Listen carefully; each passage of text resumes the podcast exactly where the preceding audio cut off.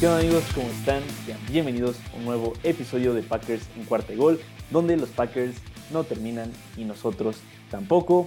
En el episodio del día de hoy daremos la previa para el partido entre los Packers y los Dolphins. Se jugará en el Hard Rock Stadium en Miami y por segundo año consecutivo nos toca jugar el día de Navidad. Antes de empezar el episodio quiero desearles a todos muy felices fiestas, una muy feliz Navidad, que se la pasen increíble y les mando un abrazo a todos. Ahora sí, como, les, como hemos estado discutiendo en episodios anteriores, cada partido de Green Bay de ahora en adelante es un partido de playoffs. Como les digo, segundo año consecutivo que a Green Bay le toca jugar en Navidad. El año pasado, con una perspectiva muchísimo más diferente, Green Bay le ganó a Cleveland en Lambeau Field. Aaron Rodgers rompió el récord de más pases de touchdown en la franquicia para los Packers, superando a Brett Favre. Y todo fue como un cuento de hadas. Green Bay ya estaba clasificado.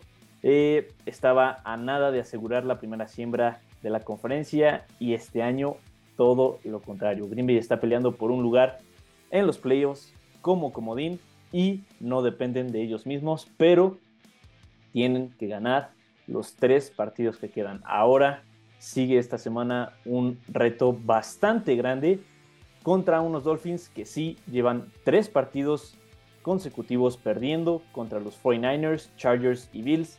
Pero estos, estos tres equipos por el momento están en los playoffs, Green Bay no, así que creo que será una prueba muy, muy dura para nuestros Packers este día de Navidad. Como les digo, Green Bay tiene que ganar todos sus partidos, este de Miami no es la excepción.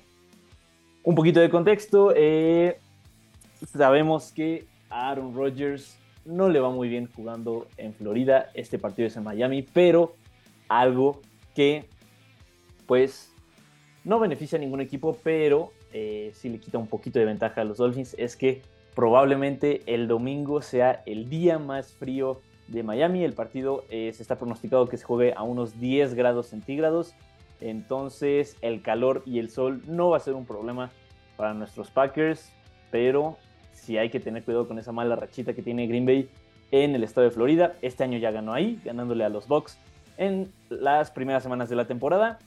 Pero pues para los que tengan ahí sus cábalas y todo, jugar en el estado de Florida eh, no le viene muy bien a Rodgers, aunque la, última vez que jugaron en Miami ganó Green Bay con un fake spike a Davante Adams en los últimos segundos del partido. Les digo que va a ser un juego muy, muy bueno, muy interesante, pero ahora sí vamos a lo que nos importa.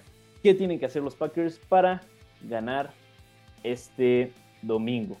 Eh, creo que este será un duelo 100% de cocheo. Matt LaFleur contra el coach McDaniel de los Dolphins que ha llegado a imponer su cultura, viene de San Francisco eh, y esto me recuerda un poquito al campeonato de la Conferencia Nacional del 2019, Packers contra 49ers, en el que los Packers no metieron ni las manos defensivamente. Eh, también este equipo de Miami, tiene un viejo conocido en Raheem Mostert, que en ese mismo partido del campeonato de conferencia corrió para más de 200 yardas y 4 touchdowns. Jimmy Garoppolo solo tuvo que lanzar 8 pases. Ese mismo Raheem Mostert jugará contra los Packers este domingo. Y eso es lo que da un poquito de miedo porque prácticamente es el mismo esquema, ¿no? De, hace tres años.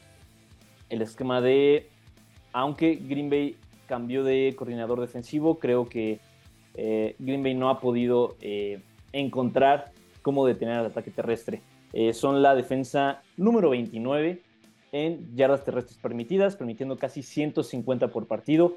Así que eh, se habla mucho de Tyreek Hill, Tua Tagovailoa, Jalen Waddle. ¿Qué le va a hacer eso a la, a defensiva de Green Bay? Pero creo que lo que más aterra es qué tal si no los necesitan. ¿Qué tal si Miami desde el principio controla el partido con Raheem Mostert y su ataque terrestre y al final Tyreek Hill y Jalen Waddle pierden protagonismo y para eso es lo que está preparando Green Bay, ¿no? Eh, entonces, yo creo que la clave para ambos equipos va a ser controlar el partido. En el caso de Green Bay, eh, más específicamente, creo que la mejor defensiva va a ser la ofensiva. Es cierto que la defensa de Miami es buena para, para Contra el ataque terrestre son la número 10, una defensa top 10, pero permitiendo 110 yardas. Eh, creo que los corredores de Green Bay, AJ Dillon va a estar al 100%, Aaron Jones va a estar al 100%, tienen la capacidad de romper esas defensas fuertes y creo que todo el ataque de Green Bay se tiene que basar en el, en el, en el ataque terrestre, o no basarse, pero tiene que empezar a establecerlo, porque la defensa de Miami en el juego aéreo son la número 27. Creo que el ataque terrestre va a poder eh, abrir los huecos en la defensa, eh, cansar a la defensa, controlar el tiempo del juego y dejar en la banca a Mostert, a Hill, a Waddle y a Tua. Eh, como les digo, la defensa de, los Dolphins es fuerte contra, contra el ataque terrestre, pero por la línea ofensiva de Green Bay, que muy probablemente otra vez no va a estar David, David pero aún así han jugado muy bien contra defensas eh, que son fuertes en las trincheras. Aaron Jones y AJ Dillon han sabido aprovechar sus oportunidades sacarle el máximo y en eso se tiene que basar el juego de Green Bay este domingo. Después de poder establecer el ataque terrestre, ya se pueden venir jugadas de play action, RPOs a Christian Watson y Romeo Dobbs, junto con Allen Lazard y Randall Cobb, que como les dije en el análisis del partido contra Rams, creo que jugaron un buen partido, ya que estuvieron todos juntos, sin Sammy Watkins, sin, sin Amari Rogers. Este grupo de receptores va a ser eh, el de Green Bay por estos últimos tres partidos por lo menos y se vieron bien, se vieron bien. Ninguno, como les digo, tuvo un juego espectacular, pero cumplieron, aparecieron en, momentos importantes y creo que esa va a ser la clave a la ofensiva de, de los Packers, ¿no? Y este empezar con el juego terrestre, controlar el partido para que así Miami no te, no te mate por el juego eh, terrestre con, con Raheem Mostert. Entonces, esa es la clave en la ofensiva. Correr, cansar a la defensa y de ahí ya puedes pasarte a atacar la debilidad de los Dolphins, que es la defensa por el juego aéreo. Por parte de la defensa, como les digo, aunque cambiamos de coordinador defensivo, mm, parece que los Packers no hayan la manera, el, eh, no hayan la forma de detener el ataque terrestre. Eh, no sabemos, bueno, Raheem Mostert será el corredor titular de, los Dolphins. No sabemos si Jeff Wilson vaya a poder jugar, lo más probable es que sí, pero ese ataque de dos corredores puede ser muy peligroso para los Packers, en especial porque ambos estaban en San Francisco cuando Green Bay no pudo poner ni las manos. Entonces, ¿cuál es la clave para poder detener este ataque de los Dolphins que te puede atacar por tierra y por aire.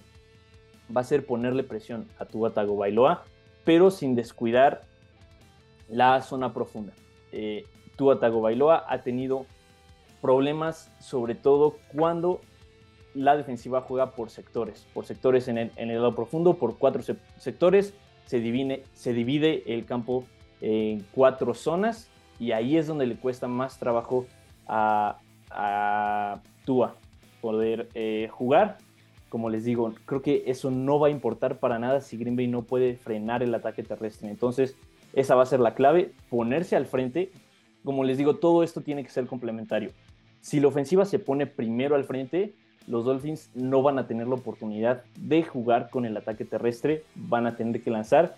Y ahí es donde Green Bay tiene que hacer el uso del cover 4, que les digo, que de dividir el campo en cuatro sectores y jugar por zona, porque por más que tengamos a Jerry Alexander, creo que Tyreek Hill y Jalen Waddle son muchísimo, muchísimo para la, defensa de, los Packers. Entonces no los puedes dejar en cobertura personal. Es cierto que le tienes que meter presión a Tua porque eh, Teron Armstead y Eric Fisher, tackles titulares de Miami, es muy probable que no, no vayan a jugar.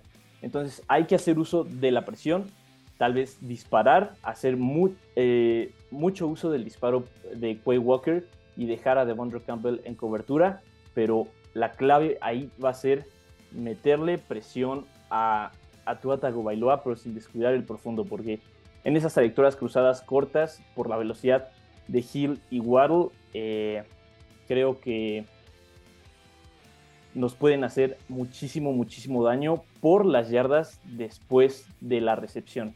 Entonces creo que ahí están las claves en ofensiva y en defensiva de los Packers. en ofensiva empezar a establecer el juego terrestre para que así se abra la defensa y abra la oportunidad de los pases largos, que es la debilidad de los Dolphins. Y en la defensa va a ser frenar el ataque terrestre y ponerle presión a Tua Tagovailoa, pero jugando cobertura de zona, porque si dejas a Tyreek Hill y a Jalen Waddle en cobertura personal, te pueden hacer lo que sea. Te pueden destrozar, te pueden hacer añicos y me parece que este puede ser un juego de muchos puntos, de muchos puntos por el poderío ofensivo que tienen los, los Dolphins, pero la ofensiva de Green Bay desde que explotó Christian Watson ha sido de las mejores en eficiencia ofensiva, el famoso DVOA. Entonces creo que este puede ser un juego de muchísimos, muchísimos puntos.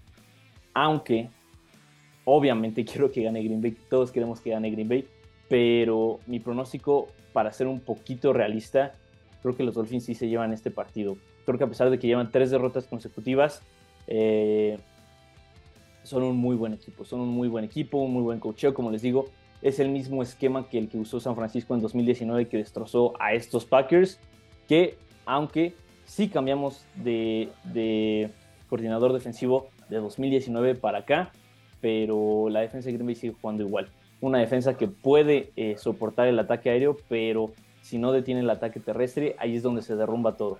Entonces creo que los Dolphins ganan, pero en un partido de muchísimos puntos, aunque sin duda creo que Green Bay se puede llevar este partido si usan a sus mejores dos jugadores, que son Aaron Jones y AJ Dillon. Suponiendo que Green Bay gane este partido, que es lo que nos deja todavía vivos para entrar a los playoffs, ¿qué tiene que pasar alrededor de la liga para que esas chances de entrar a los playoffs sigan aumentando? Entonces, ¿a quién, aparte de Green Bay, le tenemos que ir esta semana. Obviamente, eh, no influye mucho, pero si los Lions pierden contra las Panteras, nos puede ayudar ahí un poco. El que más nos interesa es el partido de San Francisco contra Washington. Creo que no nos cae muy bien San Francisco a, los fans de Green Bay, pero tenemos que apoyarlos esta semana porque Washington tiene que perder dos de los tres partidos que le quedan. Eh, este contra Washington, este contra San Francisco Creo que hay buena posibilidad porque San Francisco es un muy buen equipo, en mi opinión, superior a Washington. Entonces, creo que nos echarían una gran ayuda si San Francisco le gana a Washington. Claro, si nosotros le ganamos a Miami. Y el otro que nos interesa muchísimo es el de Kansas City contra los Seahawks. Eh, con que los Seahawks pierdan un partido más de los tres que le quedan, ahí ya está hecha la chamba para Green Bay. Los Seahawks ya no serían factor para los Packers, eh, esperando que Green Bay gane los tres partidos que le quedan, incluyendo este de Miami. Entonces, si Seattle pierde hoy, no hoy, esta semana, eh, queda fuera de la ecuación. Ya solo nos interesaría Washington y un poquito Detroit, aunque no sería factor. Eh, porque si Detroit gana, todo, gana los próximos dos y Green Bay gana los próximos dos, si Green Bay le gana a Detroit en la última semana, el criterio de desempate se va con Green Bay y los Packers pasarían por dificultad del calendario, pero aún así, si pierden, no nos caería nada mal. Entonces, los pasos para este fin de semana, para nosotros, fans de Packers, apoyar a nuestros Packers, que ganen, apoyar a San Francisco, que le gane a Washington, y apoyar a Carolina que le gane a Detroit y que los Chiefs le ganen a Seattle. Esos son los cuatro partidos que nos interesan eh, esta semana y las chances de playoffs de Green Bay todavía son mínimas, pero ha habido ocasiones en que Green Bay está así y pasan a los playoffs, así que no hay que perder la fe en el equipo. Eh, este es un equipo de cultura ganadora, así que nada de que pierdan todos para conseguir una mejor posición del draft. Este equipo va a ganar, piensa ganar y creo que, aunque mi pronóstico es a favor de Miami, pueden ganar en Miami este, este fin de semana y como les digo va a ser un partido muy apretado. Yo pronostico que de muchos puntos, como ya les dije, pero todo empieza en lo fundamental, en el ataque terrestre. Si Green Bay lo puede implementar con Aaron Jones y AJ Dillon y en la defensa pueden parar a Raheem Mostert, las cosas se van a ver brillantes, brillantes para Green Bay, como el sol de Miami, que qué bueno que no va a salir este domingo. Va a ser un juego a temperaturas a las que está acostumbrado Green Bay, 10 grados centígrados. Ahorita en Green Bay están a menos 20, entonces sí va a ser un poquito más de calorcito, pero no va a estar el sol y el calor que es factor ahí en Miami, en especial cuando juegas de visita. Entonces, me parece que eso es todo por el episodio del día de hoy. Muchísimas gracias por escucharlo y verlo completo. Como les dije, les deseo a todos una muy feliz Navidad, muy felices fiestas. Les mando un abrazo enorme. Muchísimas gracias por todo el apoyo y, y nos vemos y nos escuchamos en el análisis post partido. Esperemos que estemos analizando una victoria de los Packers que nos acerque un poquito más a un lugar en, en los playoffs. Cuídense mucho, nos vemos en la próxima. Bye bye.